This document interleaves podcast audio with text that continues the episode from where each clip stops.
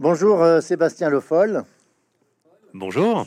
En, regardant la couverture de votre livre, on, comprend déjà beaucoup de choses, même si, euh, comme souvent, euh, derrière les évidences, il y a des choses cachées. Alors je montre la couverture à l'écran, à la caméra. votre titre, d'abord, en bande organisée, nous renvoie au monde du crime, hein, voire du terrorisme aujourd'hui. Hein. C'est dans la hiérarchie des inculpations un facteur aggravant. Euh, la bande organisée rappelle le gang américain, euh, les malfrats qui agissent en bande, et tout simplement les bandits, hein, euh, ceux, qui appartiennent à une bande, qu'ils soient d'ailleurs des bandits de grand chemin ou des bandits au grand cœur.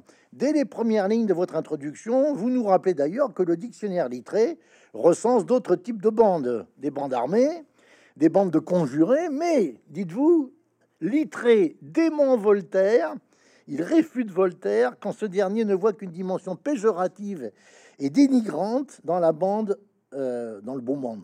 Et Littré indique, tenez-vous bien, qu'au départ, le terme est plutôt musical. Alors nous, dans le sud-ouest, euh, on connaît les bandas, euh, ce qui n'est pas vraiment le cas, peut-être vu votre nom de, la situation en Bretagne. mais la, Littré parle de la grande bande des 24 violons de la chambre du roi. Hein, voilà. Mais votre couverture nous donne deux autres informations. D'abord, un sous-titre Mitterrand, le pacte secret. Alors, on se dit au moins que le nom du chef de bande, on l'a trouvé. Hein. Euh, euh, alors, on, le voit à droite de la couverture avec son habituel sourire un peu pincé. Euh, et puis, à côté, un homme totalement chauve, vos yeux que l'on devine bleu, très bleu, clair, puisque la photo est en noir et blanc. Et les informés, comme on dit, auront reconnu Pierre Guillain de Bénouville, compagnon de la Libération, général de brigade hein, après, après la guerre, mais et ancien parlementaire. Euh, mais on se dit que deux individus pour former une bande, c'est quand même un peu court. Hein. La lecture de votre quatrième page de couverture nous dévoile les noms des deux autres personnalités, André Bettencourt et François Dalle. Alors, si l'on retient que dans le mot bande, étymologiquement, il y a bandeau, c'est-à-dire celui, euh, ceux qui se réclament, qui se rallient à une bannière, hein, à un drapeau, hein, c'est le même terme. Euh, est-ce que euh, l'on peut dire que Mitterrand a été le drapeau de cette bande organisée et de toutes les bandes mitterrandiennes, comme vous les décrivez, page 14 de votre livre, celle qui restait peut-être le plus longtemps dans l'ombre, dites-vous, est-ce qu'elle avait donc Mitterrand comme drapeau? Oui, c'est ce que j'essaie de, démontrer. Ce qui est fascinant chez Mitterrand, c'est qu'il était effectivement au, le centre de plusieurs bandes euh, qui, étaient constituées en, cercles concentriques. Il y avait plusieurs euh, noyaux dont euh, Mitterrand était à chaque fois le cœur. Il y a eu les bandes que l'on connaît le plus, hein, la bande de, la résistance, Rousselet, André Rousselet, Roger Patrice Pelat il y avait la bande socialiste, et puis il y avait cette bande qui était un peu dans l'ombre, qui est la plus ancienne des bandes mitterrandiennes. elle a une particularité, cette bande, c'est que d'abord elle s'est constituée à l'adolescence, puisque François Mitterrand rencontre Pierre Guillain de Bénouville au collège Saint-Paul d'Angoulême, on n'est pas très très loin de Bordeaux, euh, ils sont tous les deux donc au collège, pensionnaires, ils servent la messe ensemble.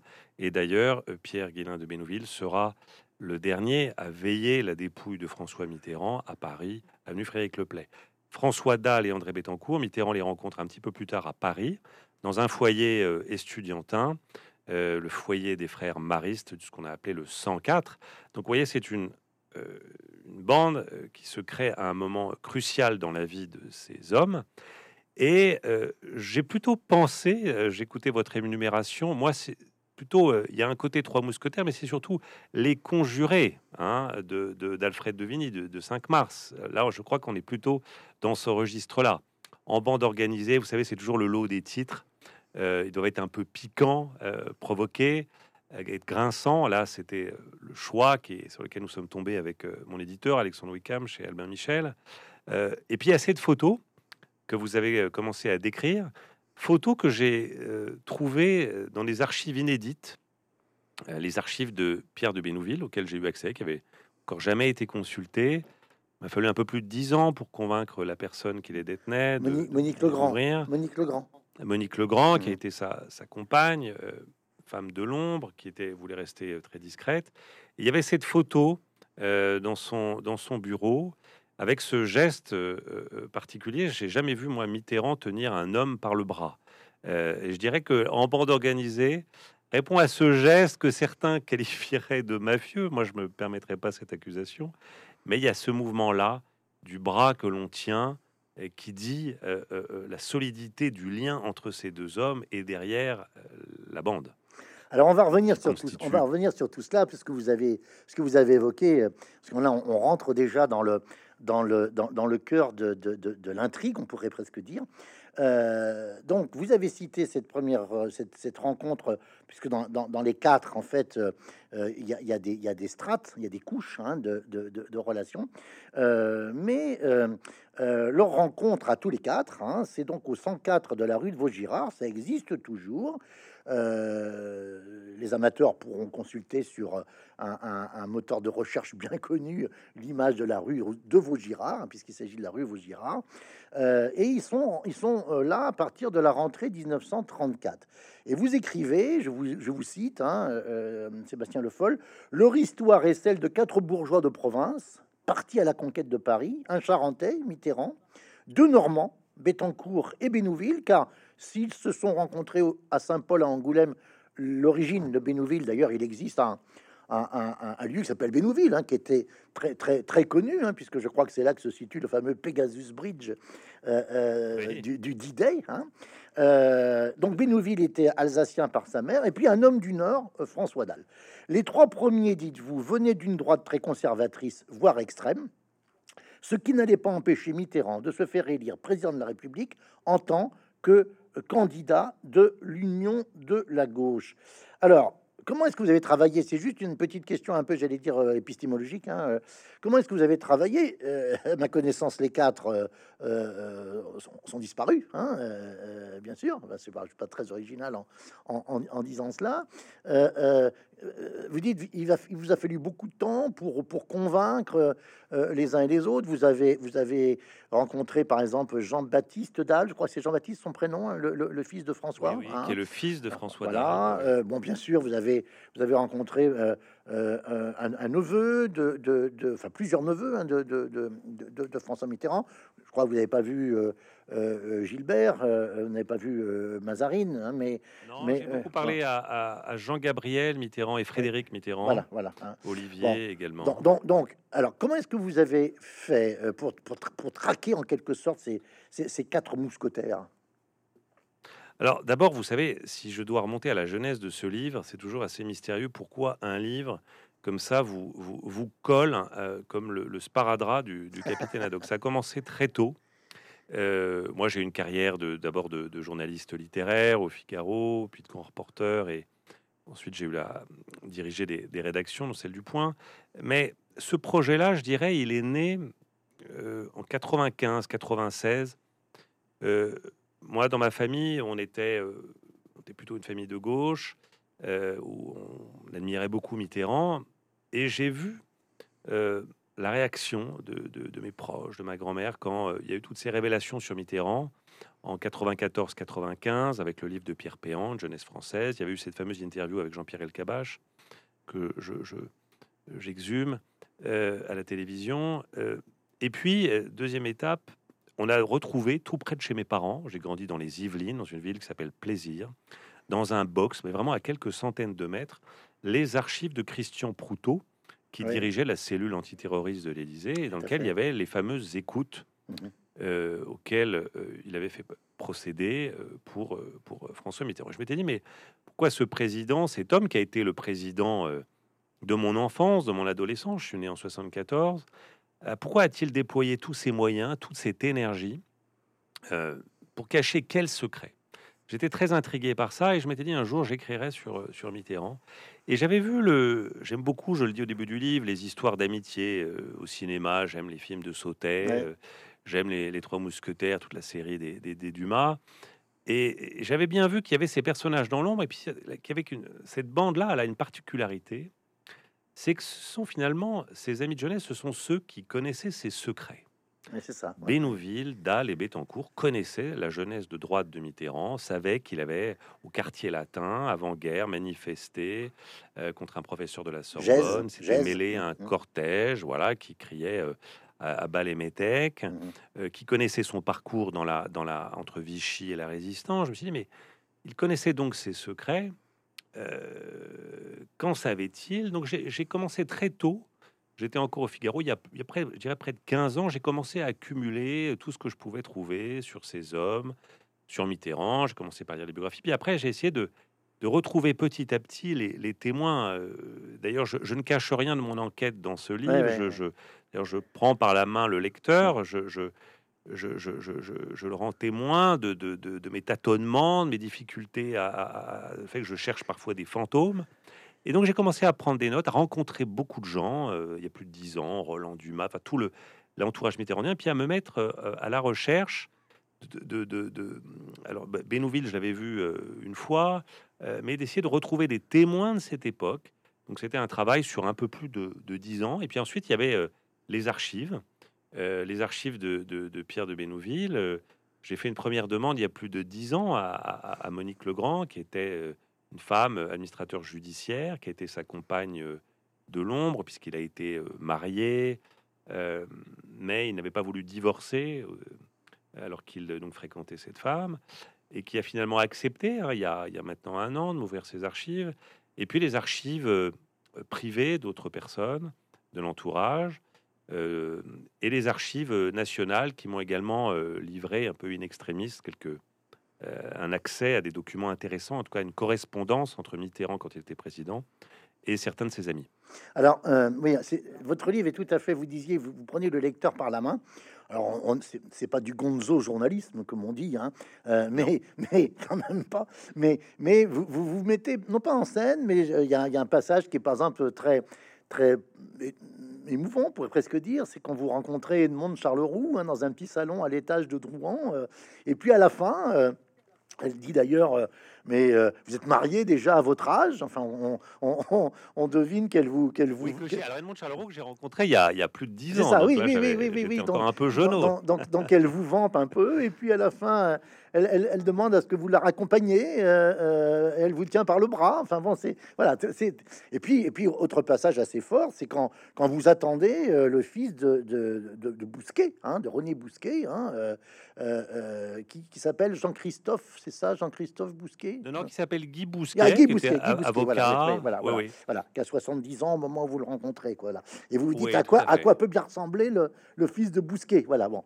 mais vous dites aussi que vous êtes, vous êtes un, un, enfant de, de, de, de, la présidence de Giscard, ce qui nous euh, différencie, hélas, euh, euh, fondamentalement. Hein, voilà. Bon, je reviens. Vous pas remarqué. Merci gentil. Je reviens au, au 104 de la rue de Vaugirard.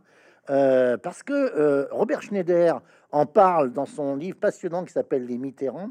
Il faut quand même rappeler que, que, cet endroit que François Mauriac hein, euh, décrit comme une balsacienne maison Vauquet, François Mauriac a fréquenté ce lieu 25 ans avant l'arrivée euh, de François Mitterrand, qui arrive le 17 octobre 1934, rappelez-vous dans le livre.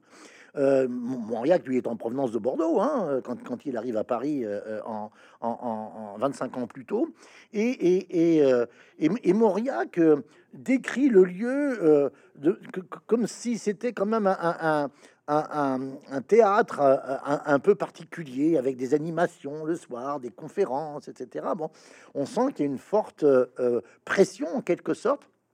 Et euh, Mitterrand lui-même euh, dit euh, il se sentait comme perdu quand il arrive au 104, sans identité, dans un monde indifférent, dans des conditions d'âpreté, de solitude qui exigeaient de ma part toutes les ressources de la lutte et de la conquête. Et, et, plus tard, Roland Dumas, on, va, on, va, on, va en parler maintenant, Roland Dumas a une drôle de formule.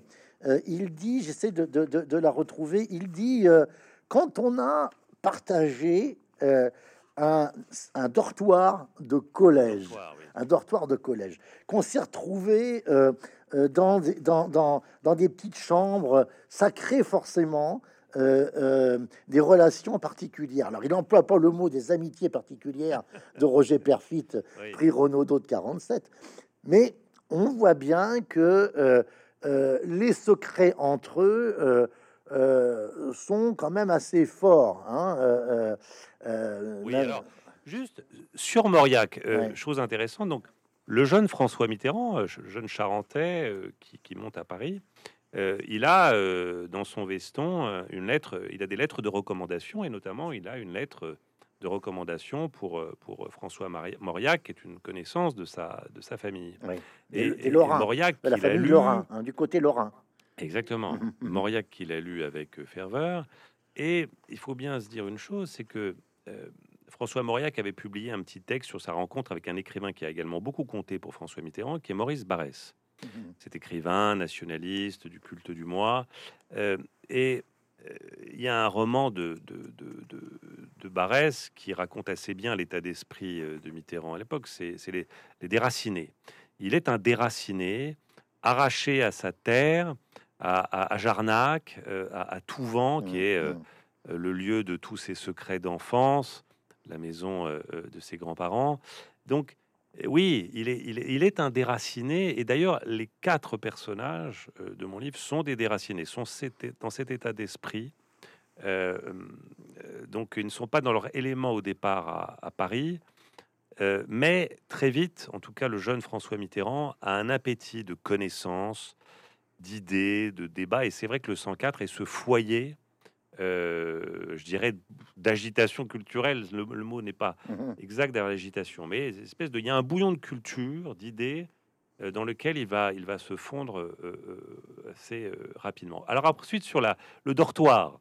Alors vous voulez m'entraîner sur ce terrain-là? Non, euh, non, je non, suivrai pas, mais non. En revanche, ce qu'on peut dire, c'est que ce qui m'a frappé dans cette histoire d'amitié, il y a une dimension très amoureuse Ouais. dans cette amitié, en tout cas entre François Mitterrand et Bénouville, et François Mitterrand et André Bettencourt. Ouais. Il y a dans leurs lettres que j'ai pu lire, oui, il y a, il y a quelque chose d'une- d'une d'une- d'une passion amicale, et on voit que Mitterrand savait susciter ça, à la fois euh, des fidélités, euh, je dirais euh, inconditionnelles, mais aussi ces amitiés, euh, ouais, qui étaient de l'ordre parfois de l'amour. Monique Legrand, Donc d'ailleurs. c'est, je pense, ce à quoi fait référence euh, Roland Dumas. Oui, voilà. Et, et- et- Monique Legrand parle d'amitié amoureuse entre eux. hein, euh, Tout à fait. euh, quand, Il y avait une très grande tendresse. Ouais. D'ailleurs, Alors- dans ce mouvement, le- la photo de couverture du livre, euh, oui, on peut dire qu'il y a un peu un geste mafieux de la part de Mitterrand en prenant Bénouville par le bras, mais il y a aussi une très grande affection. Il est Ouais. président de la République, il sort d'une cérémonie officielle, il sait qu'il va être photographié, mais Ouais. il le tient par le bras. C'est dire vraiment la... Ah, il y a une dimension aussi très tactile dans, ce, dans cette amitié. Euh, dans, le, dans votre livre, euh, euh, il y a cette, cette mise en perspective, en quelque sorte, euh, on pourrait presque dire cette mise en abîme de cette bande, euh, de, cette, cette équipe, avec d'autres d'autres relations. hein, euh, François Mitterrand a le génie, en quelque sorte, euh, d'être à, une sorte de, point nodal des relations. Jean Lacouture emploie une expression qui est assez étonnante dans sa biographie. Je, vous la citer, je la reprends. Il dit euh, François Mitterrand est une dynamo, fonctionne comme une dynamo par rapport à des réseaux. Et, et- et- et en particulier, il parle de Vichy à ce moment-là hein, et de la résistance. hein. Alors la dynamo, c'est même encore plus précis que ça. Il- Jean Lacouture euh, décrit euh, Mitterrand comme une dynamo en 1943. C'est vrai que c'est stupéfiant. En 1943, il a finalement un doigt de pied dans chaque camp. Euh, entre Vichy, la résistance, plusieurs franges de la partie de la résistance, plusieurs parties de la collaboration. Donc il a, il a, oui, il a le vrai génie des, des- réseaux, mais au-delà de ça, il a même un- un- un- une connaissance de la nature humaine qui est stupéfiante. Il sent les hommes, les femmes, leurs qualités, leurs défauts, euh, et ça, c'est- très fort chez lui dès le plus jeune âge. On, on sait, on sait d'ailleurs que cette capacité à créer quasiment euh, des relations euh, euh, euh, passionnelles hein, euh, ont pu aboutir à des drames. Votre consoeur Raphaël Baquet euh, raconte dans Le Dernier mort de François Mitterrand hein, la, trajectoire de Gros Souvre, hein, avec, avec la déception, la dépression, hein, quelque part, que, que, va ressentir Gros Souvre jusqu'à jusqu'à la, tragédie. Mais par exemple, il y a un autre personnage, on va peut-être en parler maintenant, qui, est Martin. Vous, vous, vous, racontez l'histoire de, ce, de, cet homme, Martin, qui est euh, un, un, collaborateur direct de René Bousquet, hein, euh, qui a euh, sans doute sauvé la vie de, François Mitterrand, sans doute à plusieurs reprises dans la résistance, qui va être un collaborateur ensuite dans les cabinets euh, euh, de, François Mitterrand. Et vous dites, c'est un personnage tout à fait étonnant, euh, solitaire, dépressif, homosexuel. mais la scène de son décès, de sa sépulture, il veut être enterré dans la fosse commune au cimetière où François Mitterrand, avant la fermeture du, cercueil, vous dites, les témoins disent qu'il a une intense émotion, François Mitterrand. Pour un homme qui était tellement secret, euh, on sent que ça va très loin, cette, euh, cette capacité à, à, se souvenir de ses amitiés. Oui, alors Jean-Paul Martin, effectivement, c'est l'homme clé dans le destin de François Mitterrand. Et euh, Éric Roussel, l'un des biographes de, François Mitterrand que j'ai interrogé, aujourd'hui on arrive à la conclusion qu'effectivement, probablement, Jean-Paul Martin a, informé et a probablement été informé par Bousquet. Euh, et Jean-Paul Martin a informé Mitterrand que euh, les Allemands euh, voilà, savaient à un moment qu'ils devaient rentrer de Londres, atterrir à tel endroit, et que donc il lui a fait passer l'information. Et probablement, c'est ce qui explique le lien. D'ailleurs, j'ai eu accès à des documents tout à fait inédits. Le, fils de René Bousquet, Guy, m'a montré euh, dans sa bibliothèque les, les, livres de François Mitterrand dédicacés à trois, son père. Trois, trois livres.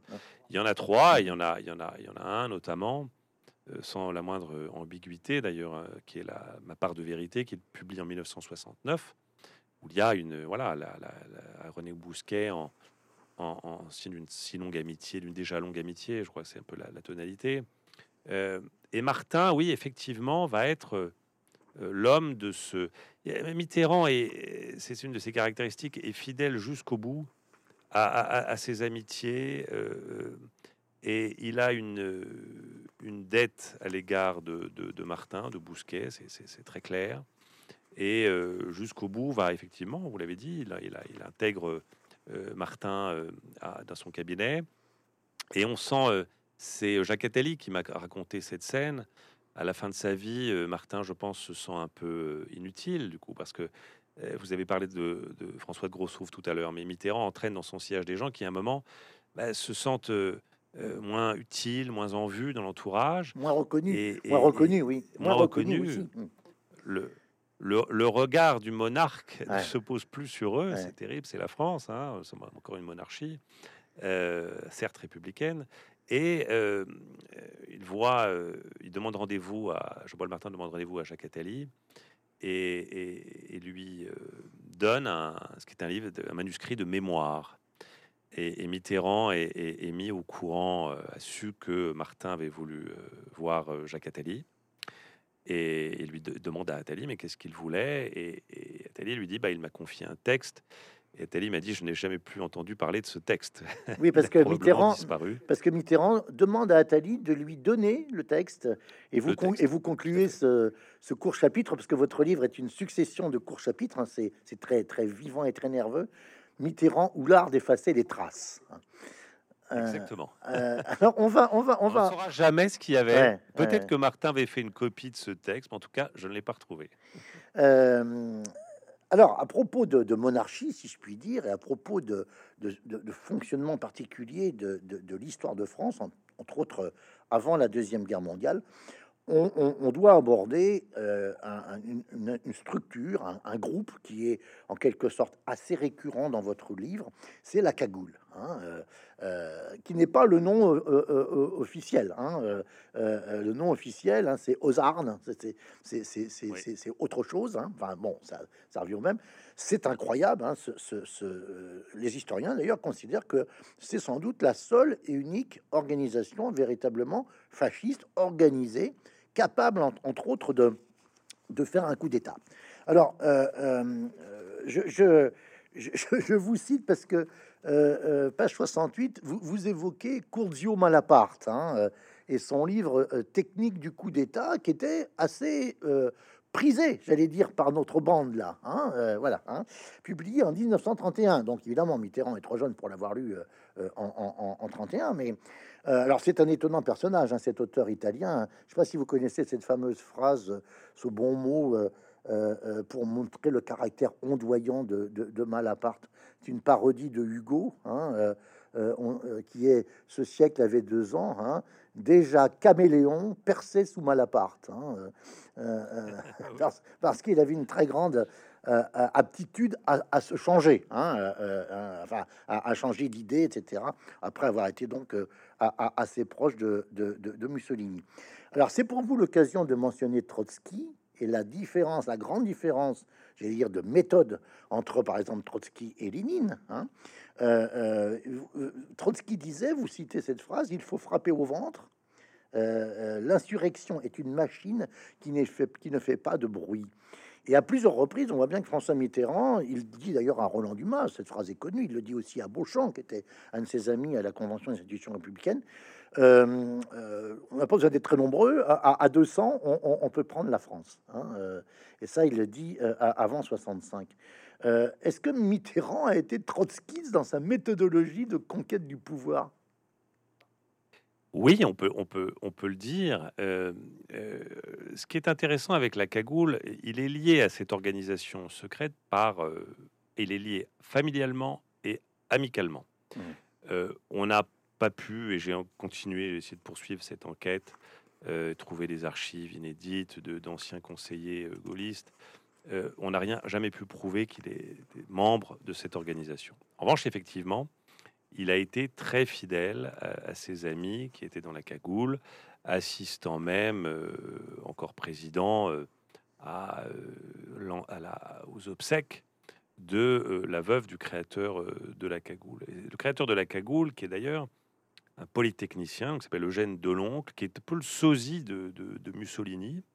Mmh. Et à l'époque, on est après la victoire du Front populaire, et il y a dans certaines parties de la population à droite notamment, une, la peur d'un coup de force communiste. Et donc, euh, cette organisation euh, s'organise, euh, s'arme, et en 36-37 va tenter en fait un, coup de force. effectivement, c'est le seul vrai, peut-être le modèle le plus abouti d'organisation fasciste en France. Et c'est vrai que la source d'inspiration des leaders de la cagoule, c'est effectivement Trotsky. C'est cette idée que ce n'est pas par les masses qu'on va renverser euh, le régime, mais par euh, euh, une, quelques personnes motivées, compétentes surtout. Hein. Il y a beaucoup là d'ingénieurs, de, techniciens qui ont les plans des, infrastructures en eau, alimentation, électricité, centre de, communication et de, transport. Oui, ça fait effectivement, ils ont, ils ont médité la, la, les plans de, Trotsky. Et il y a, y a ce côté-là chez Mitterrand. Euh, ça, c'est Roland Dumas qui me le raconte très vite.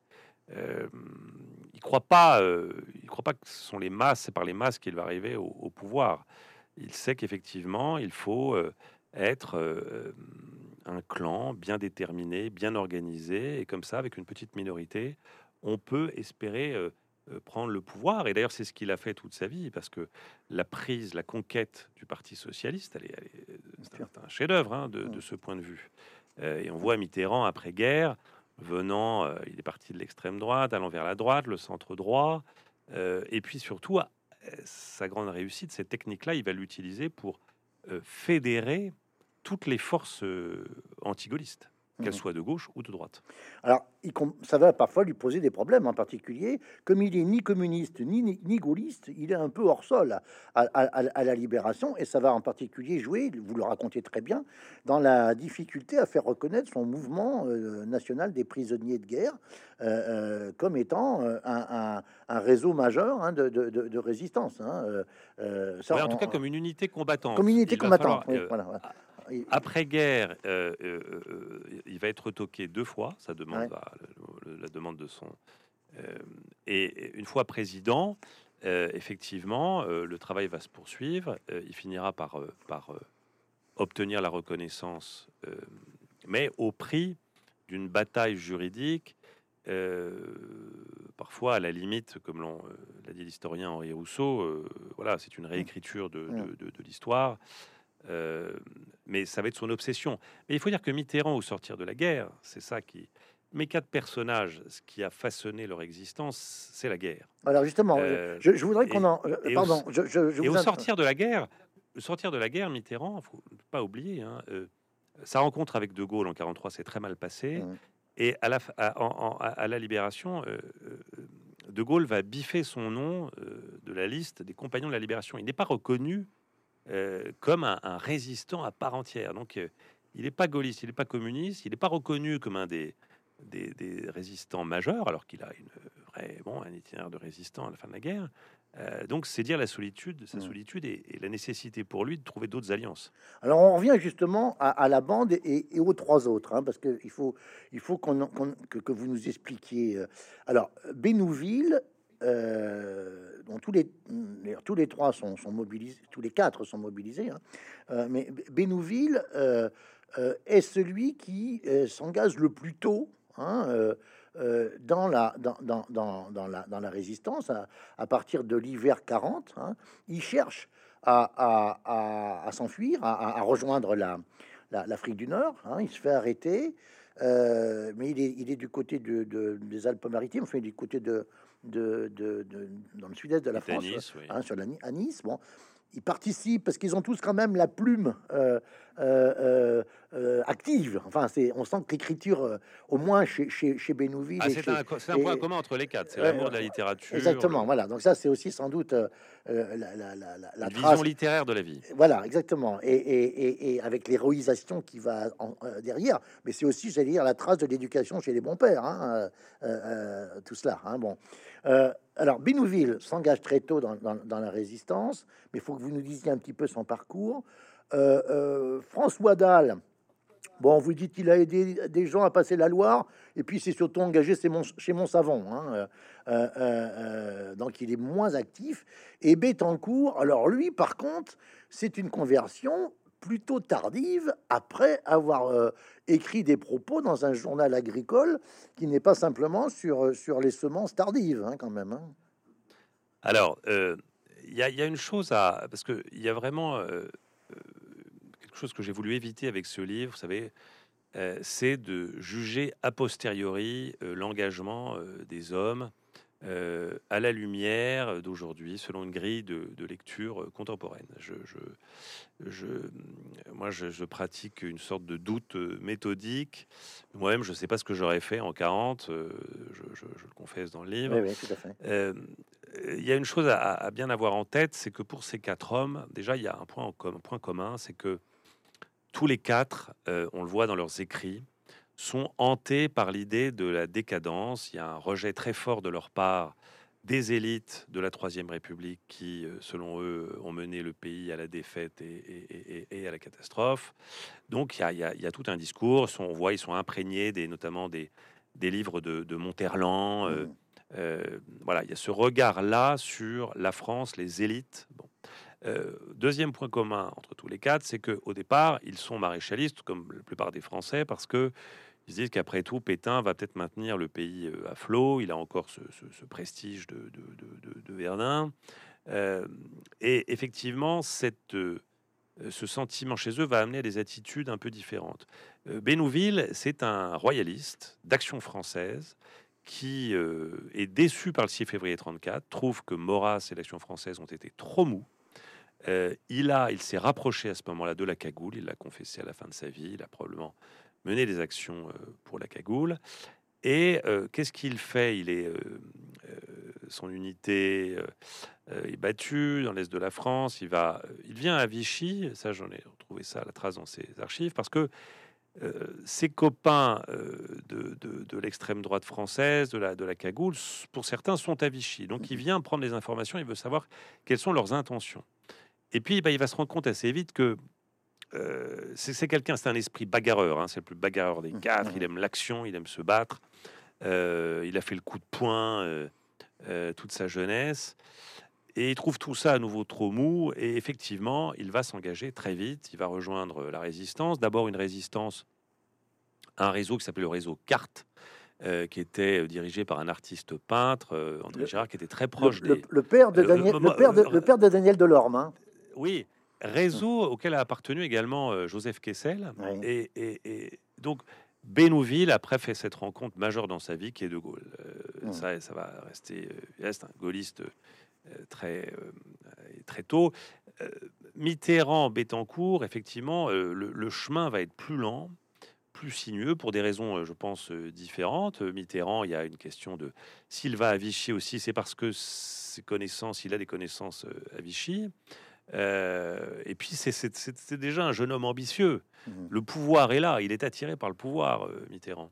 et, et Bettencourt, son, son, oui, il écrit dans une revue qui était éditée, une revue agricole qui est, qui est publiée euh, par la propagande euh, allemande. Avec, on voit euh, dans ces textes, c'est très clair, ce discours de, droite très dur de l'époque, impitoyable avec les démocrates, les républicains.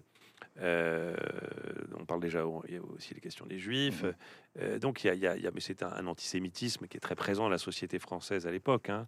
Ils reflètent beaucoup leur milieu, tous les quatre. Et quant à François Dalle, euh, oui, il va faire le quoi? Il faut pas oublier que euh, le nord de la France, dont il est originaire, a euh, très vite un statut particulier. Il est un, statut très dur qui est imposé par l'occupant allemand. Donc, il court quand même quelques, quelques risques. Mais c'est vrai qu'il il a rencontré, grâce à André Bettencourt, un homme qui va beaucoup compter pour mes quatre amis, qui est Eugène Schweller, qui est l'homme qui a créé L'Oréal et qui l'embauche très vite, en effet, chez Montsavon. Euh, et donc, il va trouver un, emploi très très vite. Euh, il a probablement aussi, euh, au sein de Montsavon, François Dalle agit quand même pour la résistance au moment de la mise en place du STO, où il a voilà, trafiqué des papiers pour éviter à, des gens d'être envoyés au STO.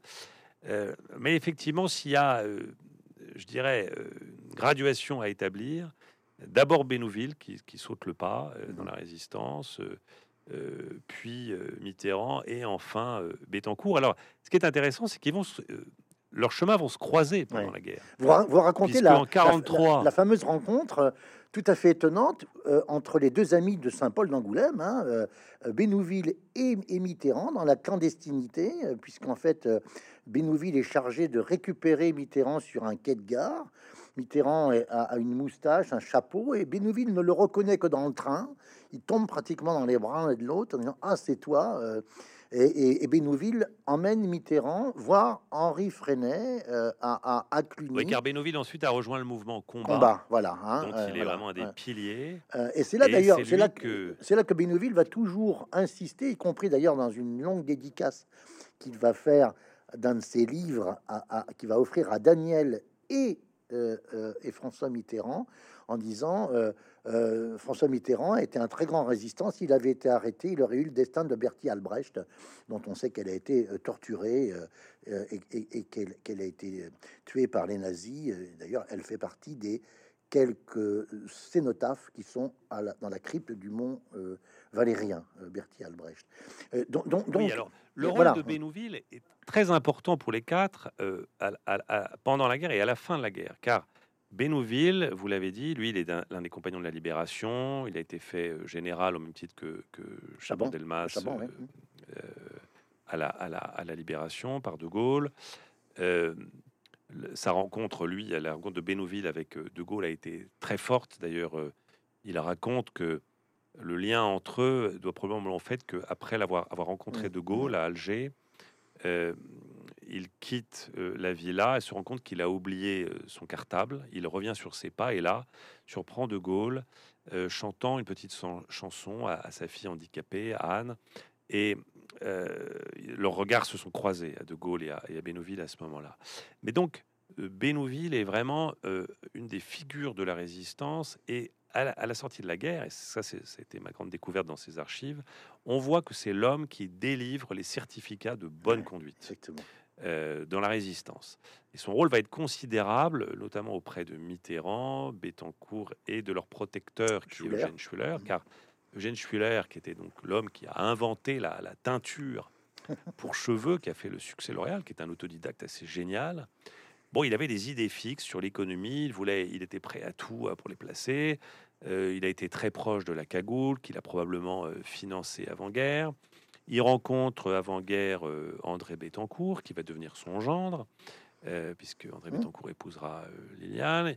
Et en 45, quand Mitterrand a des, a des soucis, c'est d'argent, c'est Schuller qui trouvera un poste à Mitterrand au sein d'un magazine qui s'appelle Votre Beauté, qui est publié par L'Oréal. Mais Schuller a des ennuis à la Libération. Et euh, il a effectivement frayé avec la, la collaboration, fait partie d'un mouvement avec des anciens cagoulards. Le, MS le MSR. Euh, le MSR. le MSR, qui donc euh, Mm. vraiment pro, pro-nazi. Et là, effectivement, c'est frappant qu'ils sont ceux qui lui délivrent des certificats de bonne conduite, Bénouville, Bettencourt et Mitterrand. Donc, et Bénouville, quand même, est celui qui, et d'ailleurs jusqu'à la fin de la vie de Mitterrand, sera là quand ensuite, en 1984, alors que Mitterrand est président, des députés de droite l'attaquent sur son passé, Bénouville, qui est pourtant député RPR, vient en séance et défend euh, le passé résistant de son ami euh, Mitterrand. Les trois députés de droite, ce sont des jeunes loups qui, qui s'imposent comme euh, voix de la, de la nouvelle opposition. C'est Madelin, euh, Léotard, il y, a, y a Seguin qui est pas très loin, et, je crois aussi euh, euh, Michel Noir. Euh, mais quand même, euh, je reviens à Schuller, puisque vous en parliez. Euh, page 156, euh, vous, vous, vous, euh, euh, citez euh, un texte en novembre 41 euh, où euh, euh, il, il est membre euh, euh, du bureau de ce fameux mouvement social révolutionnaire, hein, dont la devise, il faut dire qu'ils aimaient jouer avec les mots à l'époque, c'est M et SR, hein, euh, euh, donc c'est sans les initiales. Euh, et voilà ce que voilà ce qu'écrit Schuller hein, en, en présence de Deloncle, hein, qui, est- lui-même le patron de ce mouvement, qui va partir juste après combattre sur le front de l'Est. dans, dans les rangs de la LVF, la Légion des volontaires français. Et voilà ce qu'écrit Schuller. Ce qui importe pour nous est la rupture entière et définitive avec un passé récent. Bon, je, vous le dites pas dans votre texte, mais la rupture entière et définitive, ça renvoie quand même au fameux discours de François Mitterrand à la tribune du congrès d'Épinay. hein, oui, c'est vrai. où il faut rompre définitivement avec le capitalisme. Vous vous souvenez de cette, de cette, de Oui, cette, de cette euh, en, en- Tout à fait. en vol. Alors rompre avec euh, une en- une entière et définitive avec un passé récent, avec les méthodes et les hommes de la Troisième République, avec les francs-maçons et les juifs. Bon. On se dit quand même qu'ils ont dû sortir les rames hein, en 40, entre 45 et 48 pour, que d'ailleurs- passe à travers tout ça quand même. hein. On voit la, la- le pouvoir de, de- de- d'un Bénouville après, après, après guerre, car dans le- ce que j'ai retrouvé dans la, ces correspondances, c'est que euh, après guerre, euh, quand De Gaulle crée euh, le RPF, hein, euh, 47, Bénouville avril, est, avril 47, oui. avril 47, Mm. Bénouville est, est- est chargé à la fois des affaires militaires et étrangères, et affaires étrangères auprès de de, Gaulle au sein du RPF. Mission importante, c'est lui qui notamment va aller pour De Gaulle aux États-Unis, puisque pendant la guerre, l'un des rôles importants de Bénouville consistait à aller en Suisse négocier avec les Américains euh, une aide, notamment financière, et c'est là qu'il a rencontré un homme qui va devenir son ami et qui va jouer un rôle très important après-guerre, qui est Allen Dulles, qui va devenir le patron de la CIA. Euh, De Gaulle va beaucoup utiliser Bénouville pour faire passer certains messages aux Américains. Et donc, Bénouville, après-guerre, il est envoyé beaucoup en mission. Par, par- et j'ai retrouvé une lettre où il écrit au, au président d'une commission et d'un tribunal euh, de l'épuration. Il lui demande de, changer la date euh, d'une audience parce qu'il sera euh, en mission à l'étranger. Donc on voit quand même qu'il a un pouvoir considérable et que sa parole, son, attestation va vraiment faire pencher, puisque toutes les poursuites seront abandonnées contre, contre Schuller, qui à, la, la, libération, ses biens sont confisqués, tous ses comptes sont gelés. Il a du mal à faire tourner L'Oréal à ce moment-là. Mais on voit bien que la parole de Bénouville euh, vaudra euh, voilà, certificat de, de bonne conduite. Euh, dans, le, dans, votre livre, vous évoquez euh, les travaux de, de, l'historien israélien euh, Simon Epstein. Alors vous savez que ces travaux sont, sont contestés par, par, d'autres historiens, hein, c'est, mais il se trouve qu'il a publié en 2008 un livre passionnant dont, le titre exact est Un paradoxe français. C'est le titre d'un de vos chapitres, mais le titre complet, c'est, c'est dit, ce que vous expliquez bien par, dans, le texte, antiraciste dans la collaboration, antisémite euh, euh, dans la résistance. Hein, euh, et, ce qui est intéressant, c'est ce fameux paradoxe français qui, quelque part, traverse notre bande là. Ils sont paradoxaux. Totalement. Et c'est ce que j'ai voulu aussi à travers ce livre. Ah, vous savez, vous, parlez de la structure de ce livre qui est fait de, de chapitres assez courts, nombreux, en forme de kaléidoscope. Euh, moi, j'ai en écrivant ce livre, j'ai eu le sentiment de reconstituer un, puzzle. Un puzzle, Quel puzzle de la mémoire, euh, de la mémoire des, Français. Je crois que on a raconté beaucoup d'histoires aux Français sur cette période. Bon, il y a eu tout le grand discours gaulliste de la France qui avait été unanimement quasiment euh, résistante. Euh, puis on est passé à un discours où finalement euh, tous les Français avaient été collabos, si on en croit là. Moi, j'ai voulu, euh, voilà, je ne crois pas que l'histoire, ça soit ou blanc ou noir. Je pense que moi, j'explore le gris et toutes les nuances de gris. Et ce livre, s'il est en quelque sorte un peu mitterrandien, c'est qu'il est, il est non conclusif. Je, promène des miroirs derrière les armoires qui ont servi à cacher les secrets de famille. Et mmh. donc, je, je, je, lis, je consulte, je donne un peu la parole à, différentes euh, thèses sur, sur, sur, cette histoire. Et effectivement, euh, Simon Epstein a écrit ce livre qui, moi, je trouve vraiment intéressant, qui, a, qui, est passé un, qui était passé un peu sous silence, où il explique bien que ben oui, c'est pas si simple. Moi, on m'a, appris quand j'étais enfant et à l'école que grosso modo, il y avait la gauche qui avait été résistante et puis la droite qui avait été collabo. Bon, je me rends compte que c'est un peu plus compliqué que ça. Oui, beaucoup, beaucoup de gens de gauche ont été des figures de la résistance. Euh, mais il y a eu aussi, parmi les premiers résistants, il y a eu beaucoup de gens de droite, voire d'extrême droite. donc c'est beaucoup plus compliqué que ça. Et puis surtout, moi, j'essaie de rompre avec une lecture idéologique de ces destins. Mon livre n'a pas une grille de lecture politique. En tout cas, c'est ce que j'ai voulu éviter. Les destinées humaines, elles reposent sur beaucoup de choses, sur du hasard, des rencontres, euh, sur des intuitions, euh, sur des amitiés, des inimitiés. Et c'est ce que j'ai voulu rétablir, euh, la place que j'ai voulu rétablir de ces sentiments-là dans la destinée d'un François Mitterrand. Et c'est vrai que Epstein, sa thèse est dérangeante parce que, oui, il, fait une liste, un inventaire assez saisissant de tous les gens de gauche, pacifistes, antiracistes, qui ont été dans la collaboration, qui ont mmh. été très très loin dans la collaboration, et puis à contrario aussi des gens qui étaient... La cagoule est le reflet de ça. Mmh, mmh. Il y a un certain nombre de cagoulards importants qui vont être dans, à Vichy, qui vont même être vraiment des partisans de la collaboration, par ailleurs, durs. Euh, vous avez parlé du mouvement euh, émissaire, euh, mais il y a aussi des, des, cagoulards, et, et, Bénouville en était un le colonel Rémy et d'autres, Saint-Jacques, qui ont été vraiment des résistants. voilà. Donc c'est plus compliqué. Et, et le, paradoxe euh, relevé par Epstein me semble effectivement intéressant. Et c'est vrai que cette bande de copains, Mitterrand, Bettencourt, Bénouville et Dalle, euh, ils appartiennent finalement à, une catégorie, mais qui a été reconnue un peu tardivement par les historiens, ce qu'on appelait les vichisto-résistants. Alors ça, c'est un concept qui a euh, été effectivement porté par Jean-Pierre Azéma. Certains ont dit que cette catégorie analytique créée par Jean-Pierre Azéma devait un peu au fait que le papa de Jean-Pierre Azéma avait aussi une histoire personnelle par rapport à Vichy, mais peu importe. Mais c'est effectivement Azema et Vievourka, euh, avec Henri Rousseau, qui reprennent cette notion très intéressante hein, de, des vichistos résistants, en effet. Oui, oui c'est... Euh, Mitterrand, euh, Bettencourt sont des hommes qui, oui, sont maréchalistes, sont des gens de droite au début de la guerre, mais ils ne sont pas favorables pour autant à la collaboration et à la. Et à la on, a, on a fait une grande confusion d'ailleurs entre les collaborationnistes, les maréchalistes, ça n'a rien à voir.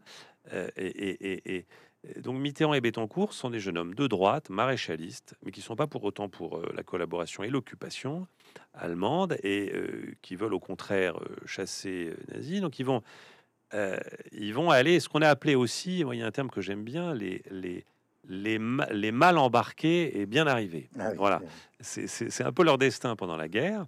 Et c'est vrai que euh, Mitterrand ne va pas être gaulliste, il va être très proche même du, du girodiste, hein, de, de, Giraud.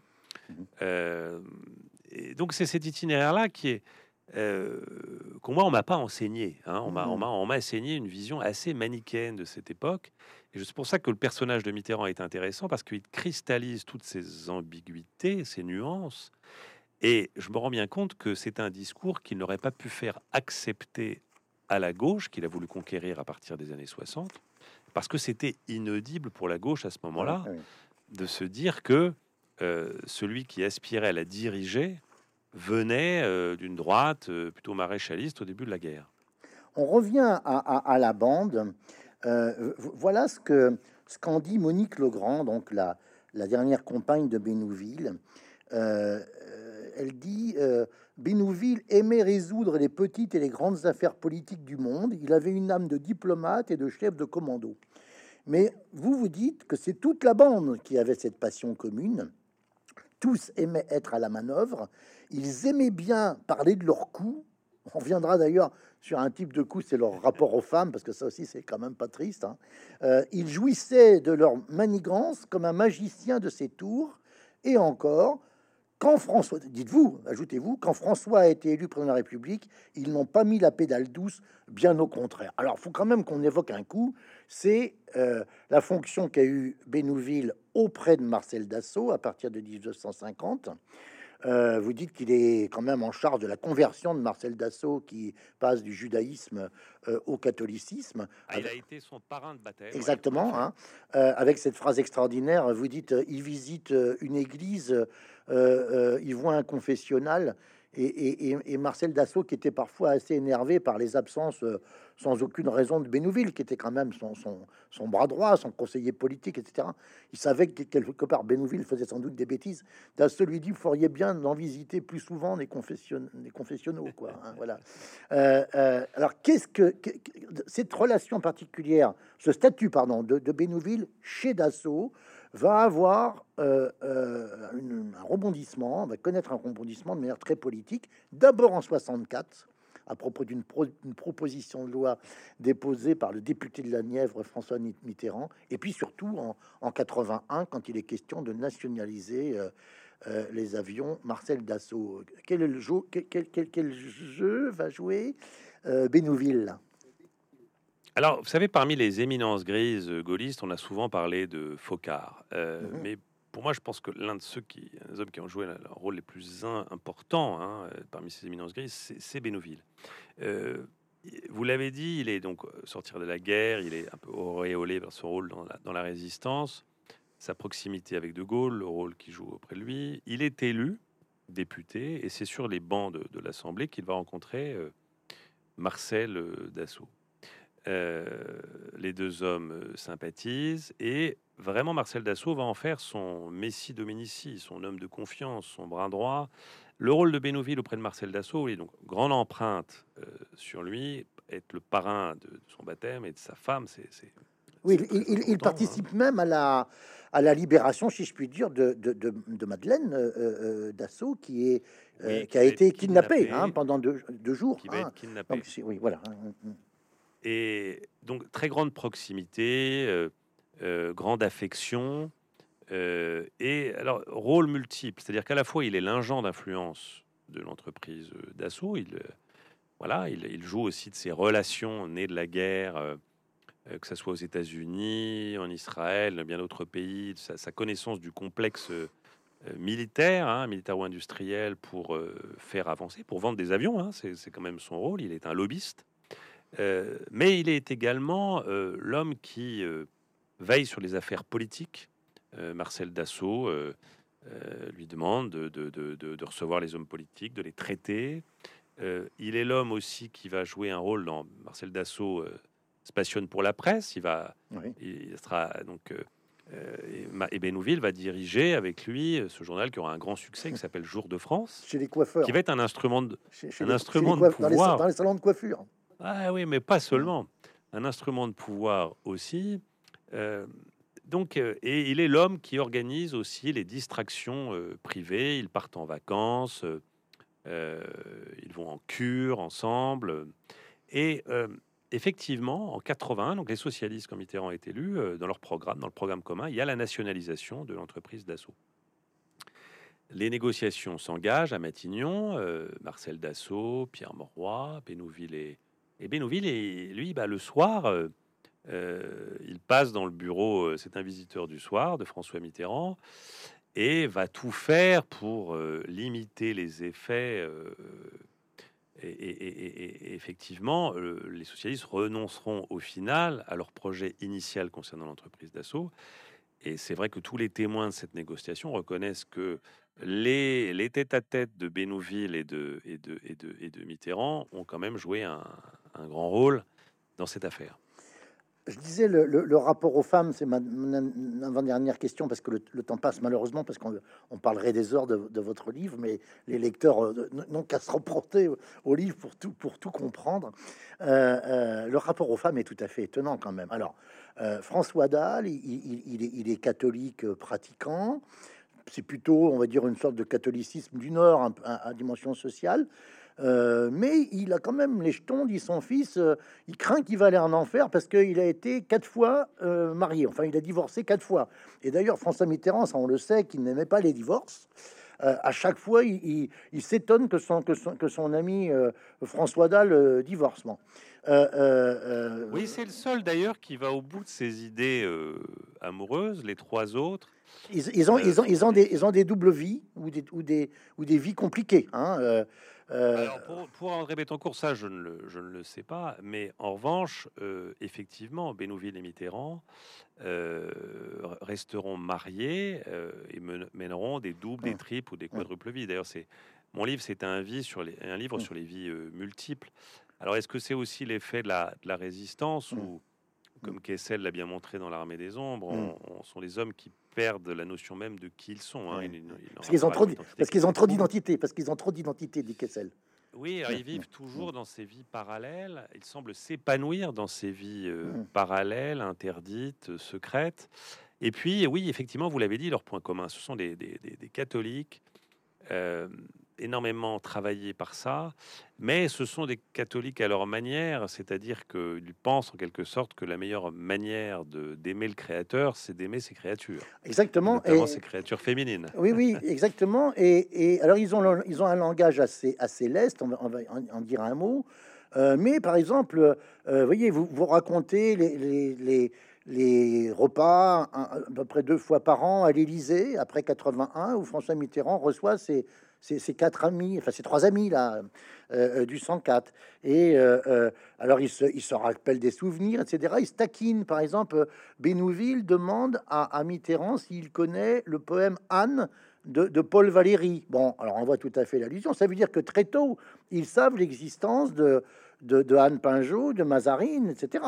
Oui, oui, oui, tout à fait. Oui, ils étaient au fait de ça. Ils étaient, ils étaient quand même assez au fait alors, de leurs histoires, de leurs histoires.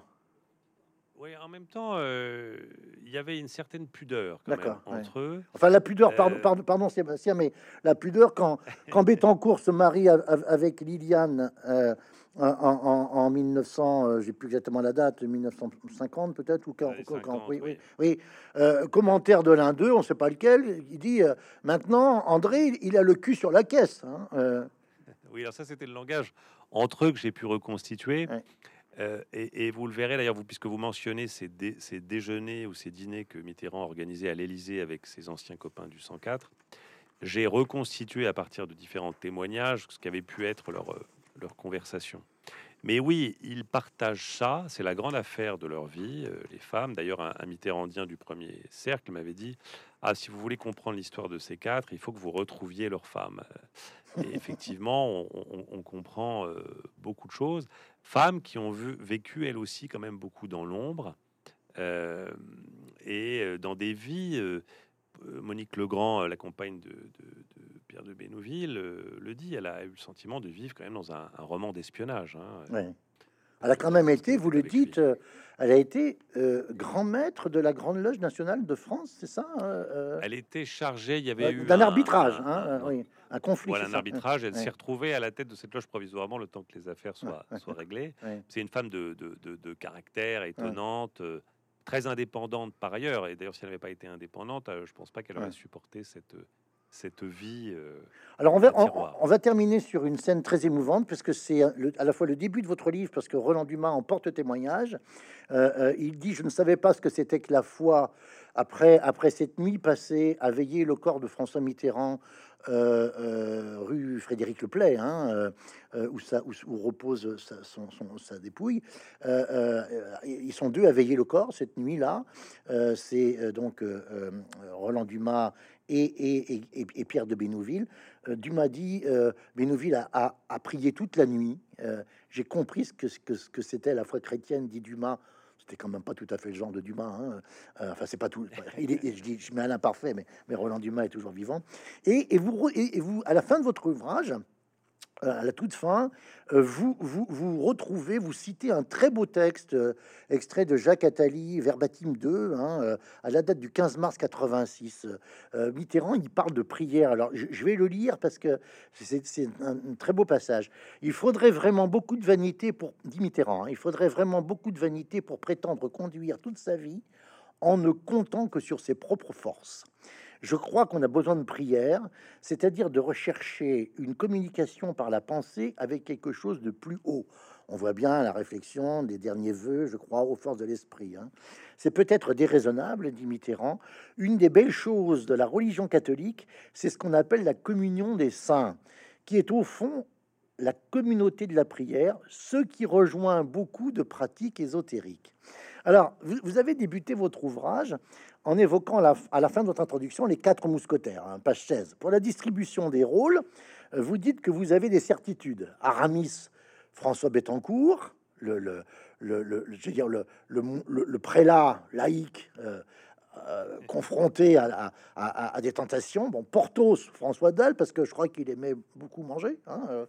Et puis pour les deux autres, pour les deux autres, dites-vous, D'Artagnan et Athos, vous hésitez encore. Alors, je voudrais vous poser la question euh, après publication de votre livre est-ce que vous avez finalement complété votre casting? Et c'est d'actualité parce que ça sort juste avec la, la sortie de ce, de ce film, euh, de cette version euh, cinématographique Alors, actuelle. Même si Bénouville n'a pas pris la lumière, je pense que c'est lui finalement d'Artagnan. D'accord. Et, et paradoxalement, je crois que Mitterrand est plutôt Athos. Il a un tempérament à la Athos, secret, mélancolique. Ouais. Et je pense que c'est plus, euh, voilà, la, la Mais- distribution serait plutôt celle-là. Mais moi, je me demandais, c'est pas, c'est pas pour euh, justement rester dans le gris avec les différentes euh, teintes de gris. Je me demandais si l'une des surprises de cette bande or- organisée, en tous les cas, c'est un peu une impression que j'ai eue en lisant votre livre, de ces mousquetaires du XXe siècle, comme vous les appelez, c'est qu'ils n'ont, est-ce qu'ils n'ont pas tous, chacun d'eux, une part de D'Artagnan, une part d'Athos, une part de Porthos et une part d'Aramis? Ah oui, vous avez raison. C'est finalement la bonne réponse, c'est qu'ils sont un peu, ils ont chacun un peu de, de- de- des mousquetaires, de tous les mousquetaires en eux. Un pour tous et, et tous en un. Exactement. ça leur convient bien. Le pacte secret, c'était ça finalement. C'était un pacte euh, qui n'est pas seulement politique, hein, d'ailleurs. C'est un pacte humain, amical, euh, littéraire aussi, puisqu'on a parlé un peu de littérature. Mais euh, ils ont, ils ont tous les quatre écrit leur vie. C'est aussi un livre là-dessus sur comment on fabrique sa légende, comment on la construit, a- quelle histoire on raconte de soi. Il y a 89 chapitres dans votre, euh, dans votre euh, livre. Je ne sais pas s'il faut y voir euh, euh, un symbole euh, éventuellement euh, lié à, à- à- à- à la fameuse euh, année 89. Mais en tous les cas, c'est passionnant. Euh, je remontre euh, la- en bande organisée, Mitterrand, le pacte secret, vous venez de le dire. Merci beaucoup, euh, Sébastien Le Foll. Merci. Merci infiniment à vous. Merci.